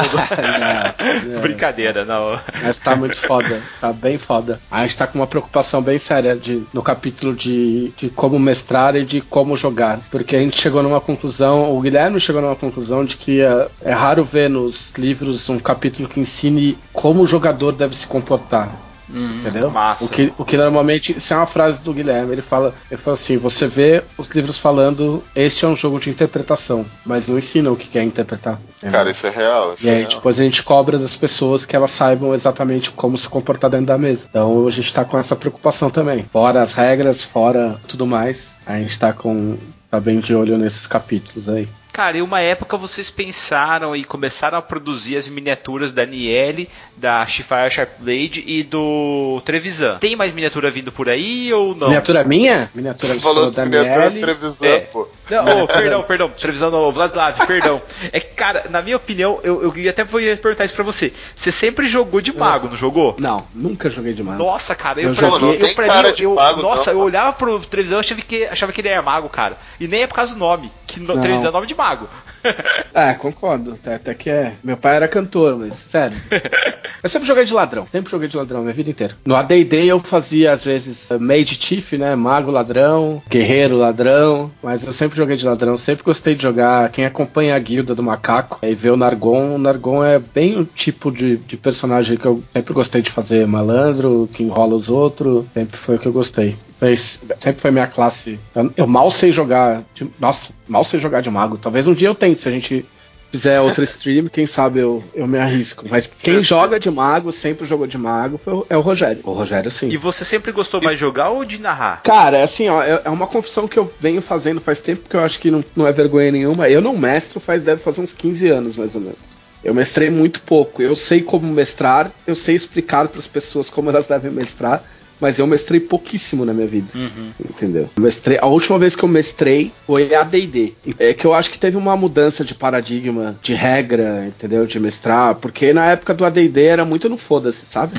Você fazia NPC, você não precisava obedecer regra, entendeu? Você fazia o NPC como você acha que tinha que fazer, sabe? Era tudo meio no foda-se. E na base do foda-se, quem manda é o mestre. Sim. Da, da 3.0 pra cá, o sistema passou a ser uma coisa mais cheia de engrenagenzinhas, entendeu? Mais equilibrada. Se não tá equilibrado, você tá roubando isso. E os jogadores sabem, entendeu? Então, ficou mais complicado pra mim, sabe? Eu nunca fui de. Assim, na época do ADD, eu não gosto de ficar falando da época do ADD como um saudosismo e tal, mas um dia eu vou dever dinheiro pra ele. O Gil Tônio, que é um amigo meu, ele, ele falava que ninguém lia as regras do ADD. O ADD era transmitido via tradição oral. E é verdade. Tipo, se você comparar o jeito como se jogava ADD na década de 90 e ver como se devia jogar ADD segundo os livros, não bate, entendeu? Então era uma coisa muito mais solta. Eu não gosto tanto de ter que ficar estudando regra. Então eu acho que nos sistemas atuais, ah, talvez na quinta edição nem tanto, mas nos filhotes de D20, você tem os combos e aí o mestre tem que saber um contra-combo, sacou? Porque se eu botar um, um chefão final que um mago de quatro braços destrói em 30 segundos, eu estrago minha aventura. E eu não posso roubar nos resultados, porque hoje em dia não é justo roubar, não, é uma coisa que saiu de moda, você rolar atrás da screen, etc. Uhum. E aí pra mim deixa de ser divertido. Se eu tiver que me preocupar com todas essas coisas, pra mim não é divertido. Eu não vejo prazer em, em fazer, o, fazer as fichas com detalhes sórdidos e, sabe? Tô, eu tô mais preocupado com a história que vai rolar. E eu, eu, assim, embora eu goste de ver o jogo rolando na mesa, não é só uma questão de ficar contando historinha um pro outro, eu não tenho essa, essa paciência e essa vontade de ficar fuçando em ficha até otimizar tudo para poder contragolpear a ficha otimizada do guerreiro que tá na minha mesa, entendeu? Então eu acabo jogando mais, na real. Jogando mais não, porque também eu fiquei muito tempo sem jogar RPG por um bom tempo, por uns bons anos eu me enchi o saco. Sério? Ah, sim, sim, lógico. Ah, foi mais ou menos na época que a gente saiu do dragão e as coisas estavam meio nebulosas. E aí eu peguei bronca, porque, enfim, tinha acontecido um monte de coisas ruins decorrentes da minha profissão de, de- do RPG, e aí eu, eu meio que me desgastei, assim. Mas já passou. Graças a Deus já passou, maluco. É, E uma das coisas que me atraía em Tormenta, e eu tô muito preocupado com isso. Tormenta tinha vários suplementos com várias classes legais de se jogar. Você podia jogar com Shashbuckler, com um pistoleiro, com um sniper, com um samurai, com o mestre em Aijutsu, com um monte de coisa. Vai ter isso ainda em Tormenta 20? Teremos mais disso? Ou vocês pretendem fazer uma parada reduzida, cara? Você pode revelar isso ou ainda não? eu posso revelar que seus problemas de swashbuckler e pistoleiro talvez sejam resolvidos. Ah, Não cara, exatamente Não tem você problema, velho. Eu só acho lindo só, cara. Sério, porque é um dos poucos sistemas que você tem direito a pólvora, sabe? Tô com piratas juntamente com guerreiros medievais e eu acho isso muito legal, cara. Pode ficar tranquilo. Ah, então talvez beleza. fique mais feliz. Talvez você Não, fique até mais feliz do que, do que você é hoje. E uma coisa bem legal é que com o tempo essas coisas vão aprimorando também. Eu acho que É. o televisão tem na ideia na cabeça dele, juntamente com toda a equipe, de continuar lançando suplementos e tudo do mesmo jeito que a galera gostava do Tormenta Sim. é a atualização desse com novos suplementos e tudo mais que vai ser fantástico, acredito que sim. Na parte mais aprofundada de regras, não- nem posso falar de nada, porque eu não sei exatamente tudo que tá, como tá funcionando, porque quem tá cuidando mais dessa parte, assim, eu a gente dá uns palpites, mas o Guilherme ficou com o grosso da coisa, o Caçaro também dá bastante palpite. O que eu sei é que a gente vai ter um, um manual de conversão, que eu não sei se vai funcionar com tudo, mas deve funcionar com a maior parte das coisas. Eu acredito que talvez aconteça de uma coisa ou outra não conseguir ser convertida, mas eu acho que a mudança não é tão drástica para impedir muita coisa, entendeu? Então você vai poder reaproveitar uma boa parte do que você tem, se você tem suplementos e tal. Algumas coisas populares a gente já tá levando em conta, então talvez a gente tenha mudanças nas classes, talvez a gente tenha mudanças nas raças, entendeu? Talvez coisas saiam, coisas entrem, entendeu? Hoje, o que acontece na Guilda do Macaco Caolho vai ser totalmente é, reflexo no novo Tormenta, assim como o Flash de Fogo, né? Tudo que aconteceu lá vai estar vai tá ali no livro já. Sim, eu acho que a gente vai ter um avanço, a gente vai ter um time skip, eu acho. Ah, sim. Eu acho. E trocando totalmente de assunto, qual que é a história do Borracharia Bar, cara? Porque quando eu recebi aquele suplemento de caçadores caçados, eu vou falar pra você que foi uma das coisas mais lindas que eu já li na minha vida, cara. Porque foi uma explosão de cabeça. Eu nunca joguei World of Darkness. Aham. E quando eu descobri aquilo lá, falei, caraca, então quer dizer que os seres humanos podem revidar, sabe? E eu sempre achei o vampiro, por causa do D&D, logicamente, era um ser imbatível, cara. Era um ser que tinha regeneração, era um ser mais rápido, mais forte, ele tinha todo aquele negócio de ser um pavão que quem olha ele é meio conquistado por aquele ser. Daí vocês colocam os caras que se reúnem no boteco, toma uma, monta um plano em cima da mesa, ó, cara, nós vamos entrar por aqui, aqui, aqui, faz toda a ação. E daí eu vi a sua foto lá, tá ligado? Do membro do Borracharia Bar, falei, caraca, que massa isso, cara. Como é que foi isso? É, então, esse Caçadores Caçados é um suplemento de, de vampiro, né? Tipo, é, é muito legal, era, era o meu favorito. E aí, a partir dali, eu tive a ideia de criar os clubes de caça. Talvez eu tenha me baseado numa, numa história do Sandman, em que uma das personagens vai parar sem querer numa convenção de serial killers. Tá todo mundo meio disfarçado, mas é uma convenção de serial killers em que as pessoas vão lá para fazer palestras sobre matar pessoas e etc. Mas parece uma comic, como se fosse uma Comic Con normal. E aí talvez, talvez eu tenha me inspirado nisso para criar os clubes de caça que eram resposta dos humanos ao Sucubus Club, essas coisas. Eu imaginava como clubes de cavalheiros onde os, os caras e mulheres sentavam para discutir quantos vampiros eles tinham matado, como se matar vampiro, que tipo de arma usar, entendeu? Contar história e contar piada e eles teriam um placar que mostrava quem era mais eficiente e tal. E aí tinha, esse, tinha essa balada que eu frequentava, que era Borracharia, e era um lugar em que eu fiquei amigo de todo mundo e eu era amigo, sou amigo dos, dos antigos donos até hoje. E eu cheguei a chegar lá, tipo, tinha final de semana que eles tinham um show, tinha muito show de banda indie na época, e começava a abrir às 5 horas da tarde, eu cheguei, eu cheguei a ficar das 5 às 5. E eu fui DJ lá, aprendi a discotecar lá, e aí eu resolvi transformar o bar e os, os meus amigos frequentadores em caçadores de vampiro. Ah, Eu ouvi alguns xingos por causa dessa matéria, teve, enfim, teve um cara que encheu o saco. Cara, idiota em tudo quanto é lugar. Não É. tem como fugir disso, sabe? Mas aí eu achei que seria legal transformar todo mundo em caçador de vampiro e tirar foto. E eu achava engraçado que tivesse o lugar e as pessoas pudessem passar na frente e, e ver o lugar, entendeu? Ou, ou ir à noite lá e, tipo, ir pra balada e ver as pessoas, sabe? Tipo, e imaginar, caralho, tipo, imagina se fosse de verdade, entendeu? Tipo, será que é de verdade? E. Infelizmente hoje o borracharia não existe mais, nem o bar e nem o, nem o lugar, não lembro, não sei o que virou. Agora é barbearia, tá ligado? Pode ser uma barbearia de caçadores de vampiro também. Ó, eu, eu sei que o que mais fica é a palavra negativa, por mais que a gente receba elogio, mas, cara, elogio do coração, velho. Eu achei do caralho a matéria, eu, sério, escrevi alguns contos já pensando nisso daí, falei, porra, que ideia legal, cara. Então, meus parabéns, ficou foda, cara. Não tem o Zulu? Sim, sim. Então, o Zulu, que tem, deve ter foto dele lá, o Zulu é o Rod Reis. Sério? É, que é colorista da, da Marvel, da DC. Enfim, é um puta colorista mega reconhecido lá fora. Cara, E- legal, mas eu tenho um quadro dele aqui, aqui atrás. Se eu ligar o webcam. É, então, é o Zulu.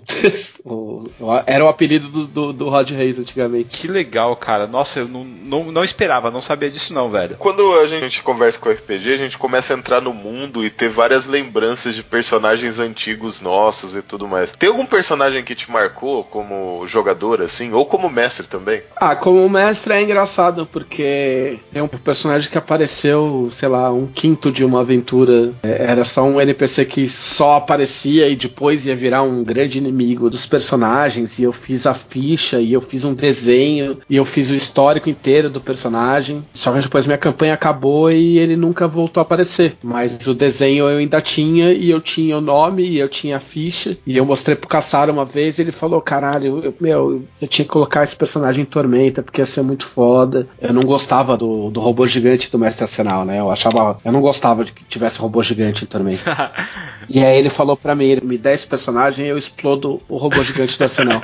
E aí no final dos- das contas esse personagem era o Crânio Negro, que aparece na, na trilogia da Tormenta, que o Leonel escreveu. Que Putz, é um personagem sensacional ainda, nossa. Mas era uma versão, é, era uma versão um pouco diferente, né? Eu não gosto de dar esse spoiler pra ninguém, independente do tempo que passou. Mas escrevi, na verdade eu fiz uma matéria do Crânio Negro na, na, na Dragão, Bem Antes antes. do, antes do Leonel pegar, é, Uhum. E a pegada do crânio negro é que ele tinha um anel. Foi tudo por causa de um, de um- de um anel, um item mágico que tinha em ADD, que era o anel da regeneração. E aí ele tinha aquela máscara de caveira e, e ele lutava com os caras. E aí ele caía, as pessoas achavam que ele tava morto. E dentro da manopla ele tinha o anel da regeneração. E aí ele regenerava, voltava à vida. E todo mundo achava que ele era meio que um morto-vivo, sei lá, uma coisa louca. E aí já tinha esse plot, plot twist parecido com o plot twist que tem no livro. Mas era um personagem que eu gostava bastante. Como jogador, cara, tem o Skip Greenwood, era um personagem que eu. Acho que foi o personagem de ADD que eu mais joguei. Que era um meio elfa ladrão. E ele jogava. A gente jogava em Forgotten Realms na época. Ele era. Ele era amigo da Liana Catali, que era uma personagem do Humberto, que é esse meu amigo, que é meu amigo mais antigo e tal. E aí foi o personagem que, a gente- que eu mais joguei. Ele era basicão, assim, não, não tinha nada demais, mas por ter jogado tanto tempo, Era puro rogue. é, ele era, tipo, o mais o básico do básico. E aí, mas acabou ficando, assim. Teve um personagem que eu não joguei. Eu tinha mania de desenhar. Eu gostava de desenhar. Gostava porque não gosta mais? O que aconteceu aí? Não, a- até os 15 anos eu queria ser desenhista. Eu queria fazer história em quadrinhos, eu queria escrever e desenhar. E aí eu desenhava desde pequeno. E aos 15 anos eu entrei na escola de história em quadrinhos. Eu encontrei alguns desenhistas que desenhavam de verdade, que tinham mais potencial que eu, e eu comecei a me irritar porque eu, eu não me aplicava o suficiente para que o meu desenho evoluísse o suficiente para que eu virasse um profissional um dia. E aí eu resolvi largar a mão e só escrever. Eu falei, meu, vou fazer o que eu sei fazer melhor e, foda-se. E aí eu parei de desenhar. E aí eu tinha esse personagem desenhado, também fiz a ficha pra jogar e nunca joguei. Quando a gente fez Tormenta, eu enfiei ele em Tormenta, que é o Lord Niblin, que é Gnomo, o único inventor. gnomo de Arton. É, que é o Niblin, Scarfitos, Tony Finger, Alone Falchild, que eu fiz questão de decorar o nome dele até hoje. Parabéns, cara. É. Nunca. Porque ele era um. Eu não sei escrever, mas eu sei falar. Porque ele era um gnomo de Dragonlance. E em Dragonlance eles têm um- esses nomes gigantes e tal. E aí ficou. Que massa, cara. E agora uma pergunta chave, Trevisan. Você seria qual classe de personagem? O Mauro Trevisan. Eu? É, não o que você mais gosta, assim, saca? É o que você acha que você se enquadra. Eu acho que eu seria ladino. Mas eu não seria um ladino, eu seria um trambiqueiro, eu acho. Mas um trambiqueiro chaotic good. Chaotic Good. É. Você, você seria tipo um Jack Sparrow da vida? É, com menos classe, assim. Tipo, de uns anos pra cá eu, eu ganhei uns, uns pontos teóricos de guerreiro, mas eu não eu sou nível 1 de guerreiro. mas eu acho que seria ladrão. né? E pelo que eu sei, você luta boxe. A arma que seria escolher pra você ter no personagem seria os próprios punhos ou não? Ah, você luta boxe é um, é um termo muito forte. Pô, Ô, louco! Cara, você É. colocou a luva, subiu no ringue e tá valendo. Não, eu fiz, eu fiz três anos de boxe em São Paulo, mas assim, quando você fala pra alguém, fala, pô, fiz três anos de boxe, parece que o cara é tipo o Mike Tyson, tá ligado?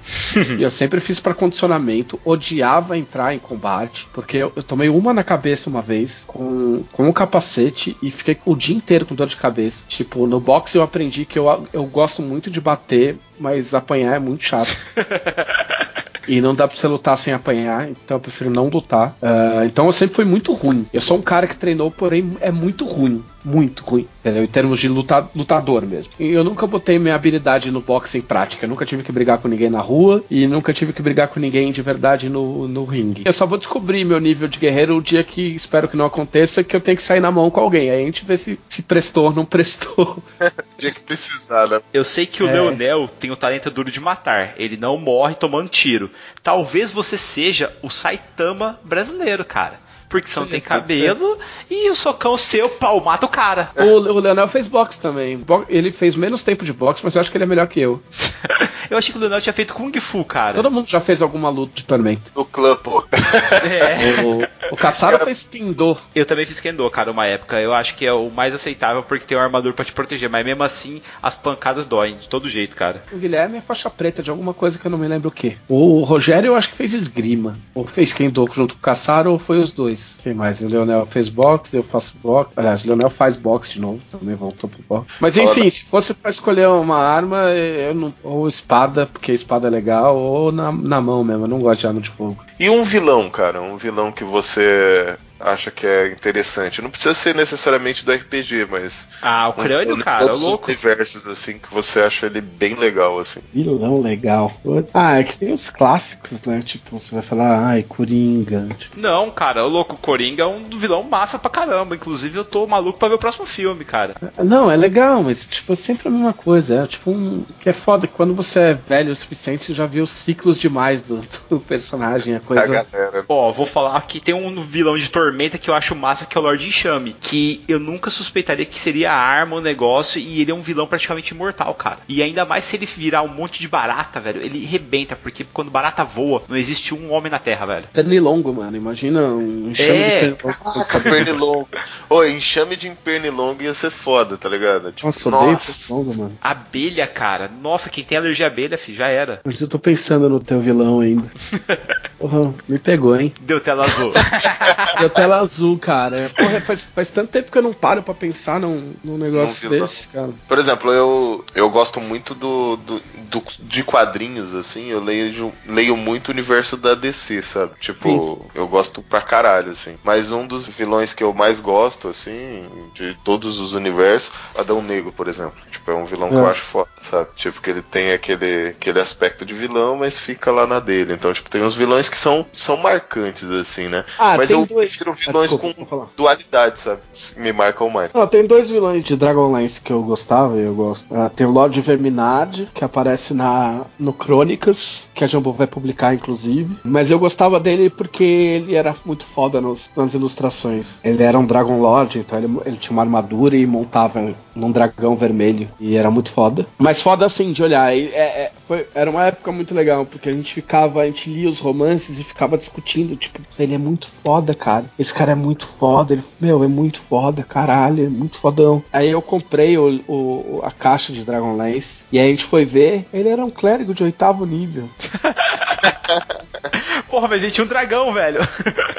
Só que ele tinha carisma 18 numa época em que essas coisas significavam um pouco mais, entendeu? Então justificava, porque ele era um cara que mandava pra caralho. E eu falei, porra, ele é foda não é porque ele é nível 8, ele é foda porque ele tem carisma 18, cara. E é isso que é ter carisma 18. A lenda Aí dele tem um- é maior que ele mesmo, né, cara? É, aí tem um outro, agora eu tô lembrando os de D&D. Aí tem o Lord Sot também, que eu acho fodaço. Ele era um cavaleiro de Solamnia, que é uma, uma ordem de cavaleiros de Dragonlance. E ele cai em desgraça, e aí ele pega fogo e ele é tipo um, um morto-vivo torrado dentro de uma armadura toda fechada. E a screen de Dragonlance era, um, era um- é uma ilustração dele, tipo, cavalgando num, num Nightmare e cercado de cavaleiros esqueletos. É foda demais. Aliás, não, não lembro se era screen. Não, não era screen. Era uma ilustração aberta. É muito foda. Dragonlance tem, tem vários inimigos fodas também, né? Cara, é assim, ó, dependendo da época de Dragonlance, se for na época da Guerra da Lança, e obviamente minha cabeça tá mais fraca, faz muito tempo que eu não leio nada, então deve ter enfraquecido um pouco, mas assim, eu entendo ou já entendi muito mais de Dragon, mas muito mais de Dragonlance do que de Tormento. Tipo, se você começar a discutir Dragonlance comigo e for lembrando as coisas, eu consigo lembrar nome, e personagem e acontecimentos do mundo, porque eu sempre fui muito fanático do Dragonlance. Mas de Ravenloft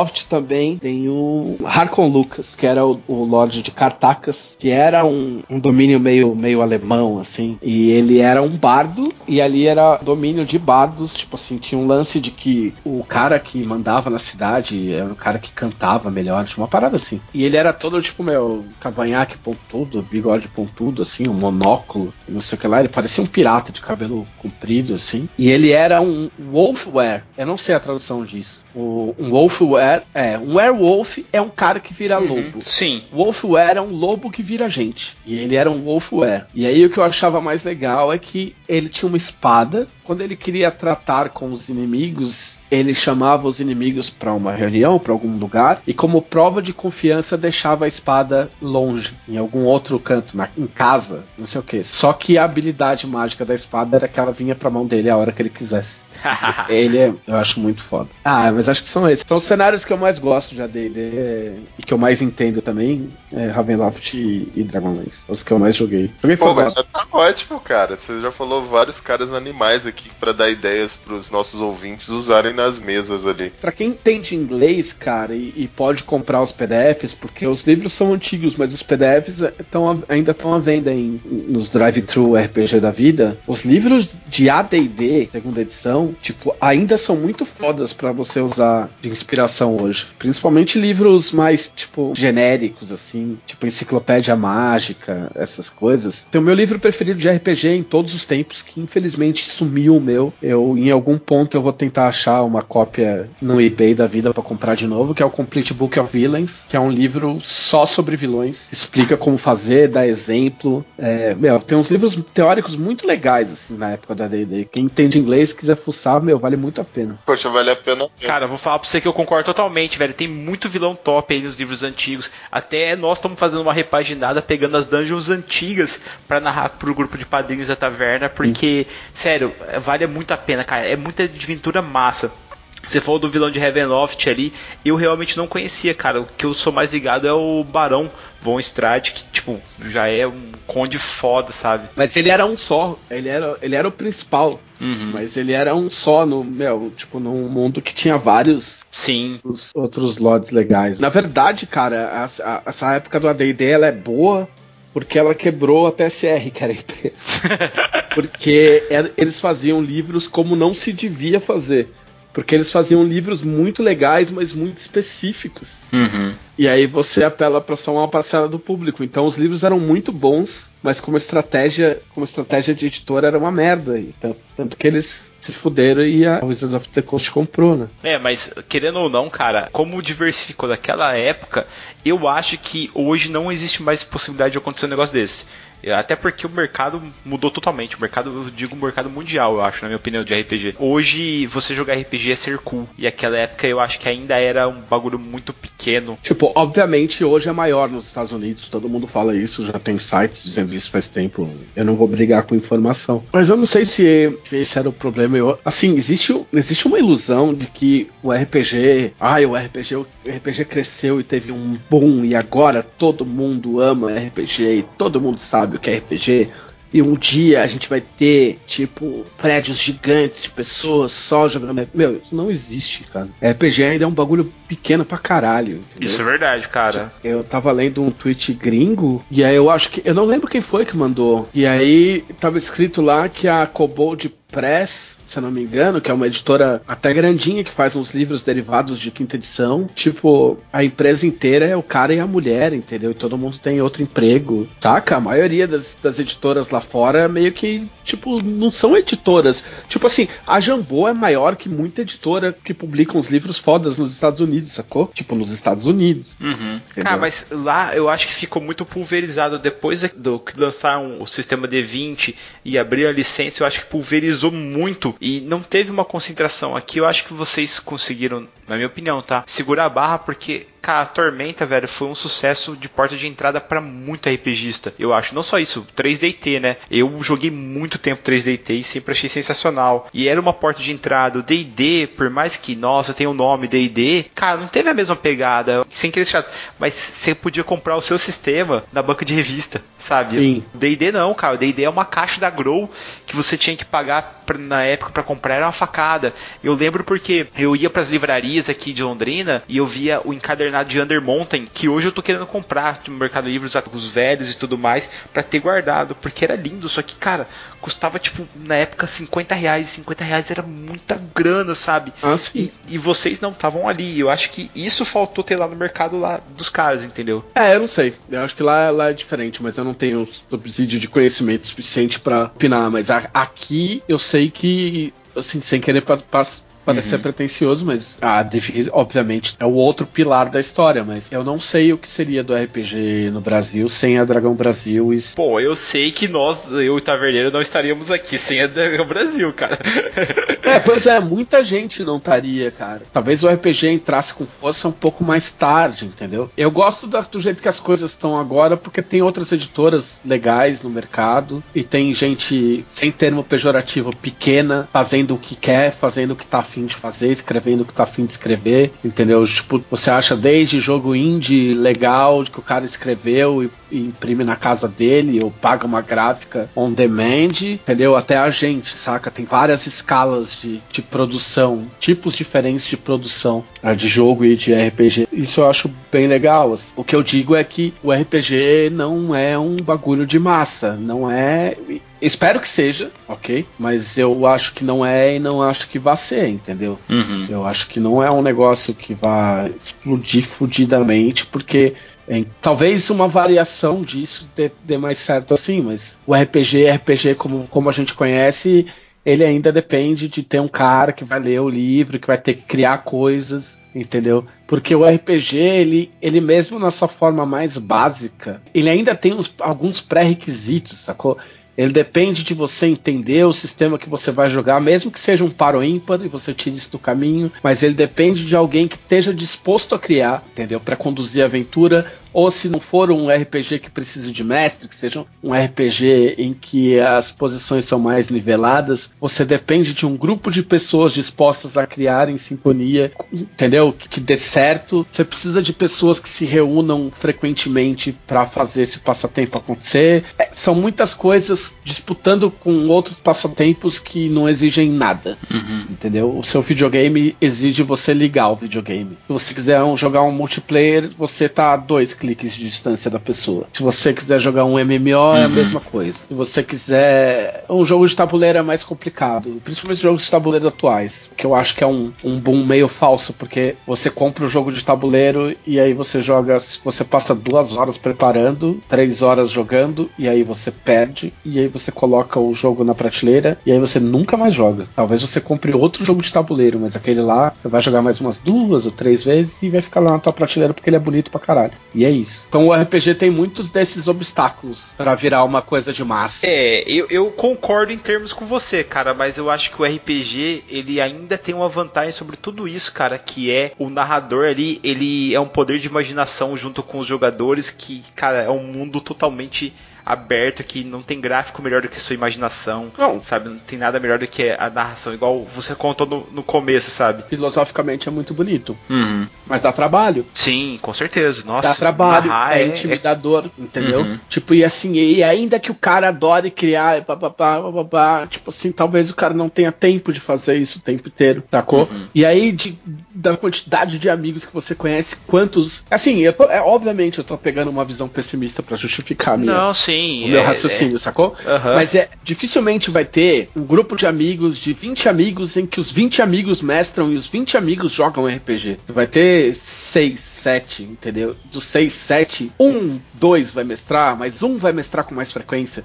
Eu sei disso porque meu, meu grupo de jogo, que tá na ativa em São Paulo ainda, hoje é todo mundo mais amigo do que grupo, entendeu? Ele existe há mais de 30 anos, o mesmo grupo, com uma ou outra baixa. E o mestre principal ainda é o mesmo. Sim. O cara que tá sempre disposto a falar, ah, eu mestre, é ainda é o mesmo, entendeu? É óbvio que, que o RPG tem espaço pra crescimento, eles têm espaço pra se manter, ele tem espaço tranquilo, entendeu? É um bagulho que vai existir pra sempre, sacou? Mas é que eu- o que eu digo é, é quando as pessoas falam em massificação do RPG, em tornar o RPG um entretenimento de massa, um bagulho que vai, tipo, lotar, tipo, que vai virar, tipo, LOL, entendeu? E eu, eu acho difícil. Eu acho que muita coisa tem que mudar pra que isso aconteça, se acontecer. Porque dentro da natureza do RPG não tá isso. Eu acho que, sim, realmente o que você falou é verdade, mas eu acho que a gente tá no caminho de acontecer isso, cara. Eu vejo Não, por tomara. Critical Role, sabe? rico. Vejo. a- é, não, eu vejo até por, assim, é, narradores individuais ou mesmo grupos de narradores que cobram pra narrar. Eu acho super certo, sabe? Porque os caras estão sendo um portal de diversão, sabe? Então eu acho que nós estamos no caminho, cara. Desde que o cara cumpra o que ele Sim. se propõe a fazer. Eu acho que o bom narrador que cobra é o narrador que vai na tua casa, cobra, você joga, mas o cara te ensina a jogar, o cara te dá Uhum. dicas pra você mestrar se você quiser, e aí você contrata o cara de novo porque você quer jogar com aquele cara. Sim. Entendeu? Fala tipo assim, ah, eu gosto das histórias desse cara, do mesmo cara que você, do jeito que você senta pra assistir um seriado, porque você gosta da história daquele seriado. Você contrata aquele mestre porque você gosta do tipo de história que ele conta, mas não porque só ele sabe mestrar, porque eu já vi gente se vendendo desse jeito. Uhum. Tipo, teve um cara que apareceu, que não é de nenhuma empresa conhecida, porque os que eu conheço são muito legais, mas um cara que apareceu com uma história de tipo, você não conhece o que é jogar RPG de verdade até jogar com um mestre contratado, porque eu vou te vou mostrar o que é o verdadeiro RPG, porque o verdadeiro RPG é isso, é aquilo, e blá blá blá, e só eu, entendeu? E eu cobro não sei quanto para formar um RPG, um mestre RPGista da minha qualidade. Aí vai tomar no meio do seu cu. Aí você tá fazendo um desserviço. Você não só tá tentando ganhar dinheiro forçando a barra, como você tá fazendo um desserviço. Agora, você oferecer a sua criatividade como produto,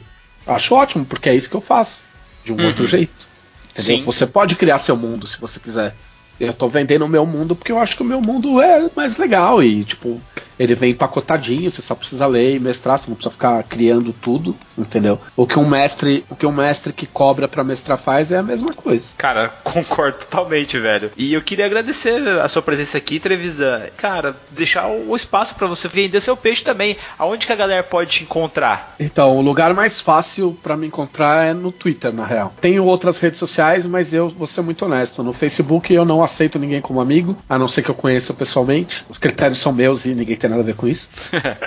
Porque no Facebook as pessoas podem seguir sem ser teu amigo. Então eu gosto de manter essa linha de privacidade pra mim. Eu também, normalmente, eu não respondo inbox de, de Facebook. Então, pra evitar frustrações, é melhor não mandar. Ah, Instagram eu também tenho, mas assim, eu posto fotos, mas eu raramente mexo e, e também não costumo responder. Agora, no Twitter, eu respondo todo mundo praticamente. É muito raro alguém me fazer uma pergunta ou fazer um comentário sem levar pra casa uma resposta ou, ou um coraçãozinho, entendeu? Porque eu tenho dois monitores aqui em casa e um monitor é só pra rede social. Então, então o melhor é o Twitter, que é jmtrevisan. Eu tenho um blog que eu, eu me reservo o direito de ficar sem escrever nele quando eu quiser, mas é o www.jmtrevisan.net. Aí eu devo fazer algum update essa semana, porque faz tempo que eu não escrevo. E eu jogo na Guilda do Macaco, que é na- no canal da Jambô Editora no, no YouTube. Mas o principal, na verdade, é você entrar em www.tormenta20.com dragãobrasil.com.br e fazer o cadastro para receber as notícias do Tormenta 20. É, ali na, na, página mesmo já tem algumas coisas, já tem algumas, algumas novidades desde que a gente pôs a, pôs a página no ar e a campanha vai ao ar dia 10 de maio. Ou seja, galera, amanhã então corre e já pega que nós temos que bombar esse negócio para bater na primeira hora, cara. Cara, a gente tá bem nervoso. a gente acha que vai estar tudo certo, mas eu, eu em especial sou uma pilha de nervos até que esses livros estejam, até que passe o financiamento coletivo e os livros estejam entregues para todo mundo. Ou seja, eu tenho muito tempo de estresse na vida. Outra eu... coisa legal também é o, é o podcast da Dragão Brasil, que tá na, na página da Jambô, que é jamboeditora.com.br. Você vai na parte de artigos do menu e vai ter o podcast lá. E tem a própria Dragão Brasil, que é apoia.se barra Dragão Brasil. A Dragão Brasil agora é, é em PDF, ela é entregue no seu e-mail todos os meses, na última quarta-feira de cada mês. Ela tem mais de 100 páginas. A gente costuma falar mais de Tormenta e 3D e T, mas sempre tem algum outro sistema, tipo Savage Worlds, uh, um pouco de D&D. Depende muito do tipo de matéria. Tem algumas colunas. Eu, eu faço editorial e o resto do pessoal faz colunas na, na revista, tipo dicas de mestre. Guilherme fala bastante de regra. O Leonel tem uma coluna para escritores, seja de seja de mestres escritores ou de gente que queira ser escritor mesmo, para escrever livros e contos, etc. Que é é muito legal. E o importante da Dragão é que, embora ela tenha níveis mais altos, a partir de 7 reais você consegue comprar a revista. E a revista vem inteira, tipo, sei lá, normalmente a gente tem feito quase 120 páginas, 130 páginas. Não, mano, então... você não assina e tá escutando, é uma sacanagem, cara. Você tem que ir lá e assinar, é. porque parada é dada, velho. É uma sacanagem uhum. mesmo, porque assim, não existe, independente da qualidade, porque tem muita gente fazendo coisa de qualidade por aí, não existe relação custo-benefício em termos de RPG maior do que a Dragão Brasil a gente teve um cuidado muito sério na hora de fazer os preços da Dragão, é, justamente porque a gente sabe que tem uma galera que não tem grana e quer jogar RPG, é, uma galera que procura, acaba procurando pirataria, então a gente quis deixar um nível acessível para qualquer um, porque eu acredito que se o cara tem uma conexão de internet hoje em dia, ele pode gastar 7 reais. Eu entendo a galera que não tem, porque a gente tá vivendo tempos sombrios uhum. e tem gente, a gente recebe e-mail, inclusive, de gente, de cara pedindo desculpas porque não pode mais colaborar porque perdeu o emprego, enfim. Sim. Mas uma vez que você resolva gastar em RPG, ali não existe, não existe custo-benefício melhor. É, outro link legal que foi um projeto que é um projeto não é meu, não é da editora, de ninguém com quem eu trabalho, mas eu apoio porque é, uma, é um cara bacana e com uma ideia muito bacana, que foi a ideia do Júlio Matos, que fez o Goddess Save the Queen. É, Conversamos ele, com ele faz acho que duas semanas atrás e foi animal, aqui, cara. Foi animal. É, ele é game designer, ele é um cara muito gente boa, ele é aqui de, de, de Porto Alegre também. E ele fez uma página que é rpggrátis.wordpress.com. E aí ele resolveu linkar todos os RPGs gratuitos, todos os projetos independentes de tamanho e linkar nessa página. Então, cara, se você tá sem grana, a gente tem o, a gente tem o 3DT, por exemplo, que é de graça. Então, se você tá zero grana, zero mesmo, quer jogar RPG, antes de baixar, dá uma olhada nessa página, porque talvez tenha alguma coisa que te interesse e não custe absolutamente nada, tá? E te ajude a promover o trabalho de algum autor nacional. E não é pirataria, tá lá disponível para Não, você. não é, são, é, são livros, livros disponibilizados pelas editoras ou pelos autores. Tem muito autor que gosta de fazer jogo e e disponibilizar gratuitamente, porque o prazer do cara é fazer o jogo, não é disso que ele vive, entendeu? Então, eu acho que junte o, juntar o, o útil ao agradável, em vez de ficar procurando só o maior RPG que você quer, que custa um dinheiro que você não pode pagar, talvez aí seja um caminho para você não ficar sem jogar, porque ninguém quer deixar os outros sem jogar. Totalmente, é isso aí. É isso aí, cara. Obrigado, Televisão, pela sua presença aqui na taverna, cara. Sempre que você quiser e puder, dá uma passadinha para gravar aqui com a gente. A porta da, da taverna tá sempre aberta aberta, cara. Valeu. É um prazer ter vocês como parceiro aqui da taverna. A gente sempre fala de vocês. E galera, se vocês não conhecem ainda o projeto da Jambô, se vocês não conhecem ainda. se você tá ouvindo a gente e você não conhece a Jambô, cara, você tá louco, velho. Tá perdido, é, cara. Você tá perdido, cara. Vai lá e dá uma olhada, porque os caras são gente boa. A gente só sabe que. Vocês sabem que a gente só indica que, que a gente realmente joga e gosta. Você tá perdendo tempo, cara. Vai lá e vai conhecer os caras. Obrigado, Trevisan. Obrigado pela sua presença novamente. Bardo, Aumenta esse som aí, cara, porque agora tá na hora de eu pegar os meus livros de tormenta e criar uma ficha nova. Até mais, até o próximo cast. Falou, galera. Tchau, Falou. tchau.